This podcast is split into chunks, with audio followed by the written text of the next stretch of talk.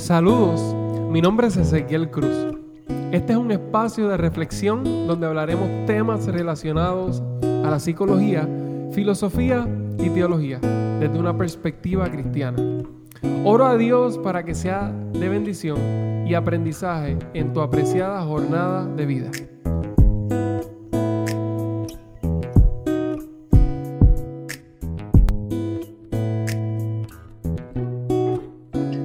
Un gran saludo para ti y quiero contarte que estuve revisando algunos de los libros en mi biblioteca. Como pueden ver, hay algunos en esta parte, otros los tengo de forma electrónica. Y en esa revisión encontré un libro del 1954. Este libro se titula The Age of Belief y en este libro Anne Fremantle dijo que la filosofía es el amor a la sabiduría y no una posesión de la sabiduría. Esto claramente está haciendo un énfasis a la etimología de la filosofía, que es filos significa amor y sabiduría, y perdón, y sofía significa sabiduría.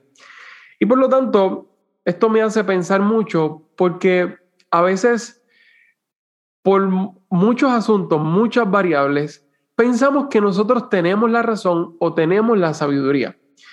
Y en ese proceso yo creo que hay que ser bastante genuino en identificar si es la sabiduría quien nos debe poseer a nosotros o nosotros poseer la sabiduría.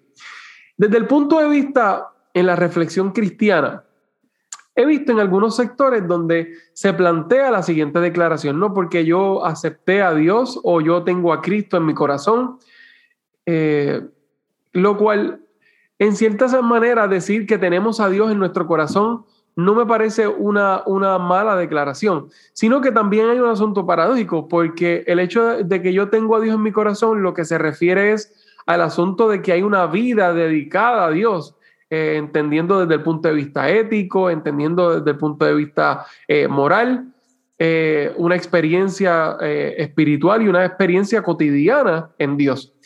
¿Qué sucede?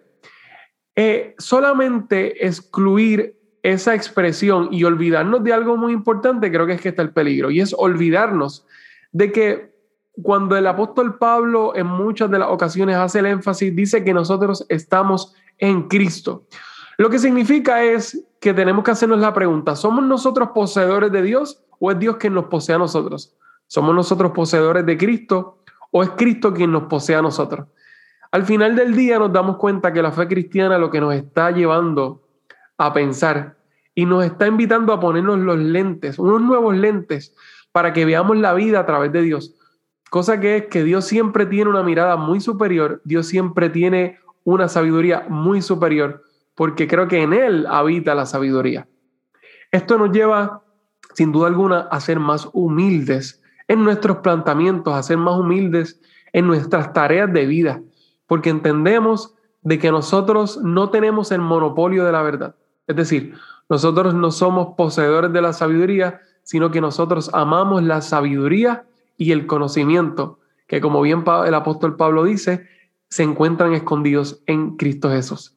Un gran abrazo para ti y hasta la próxima. Te agradezco profundamente por escuchar este segmento. Confío en que te ayudará a crecer favor, compártelo con tus amigos. Hasta la próxima. Que Dios te bendiga.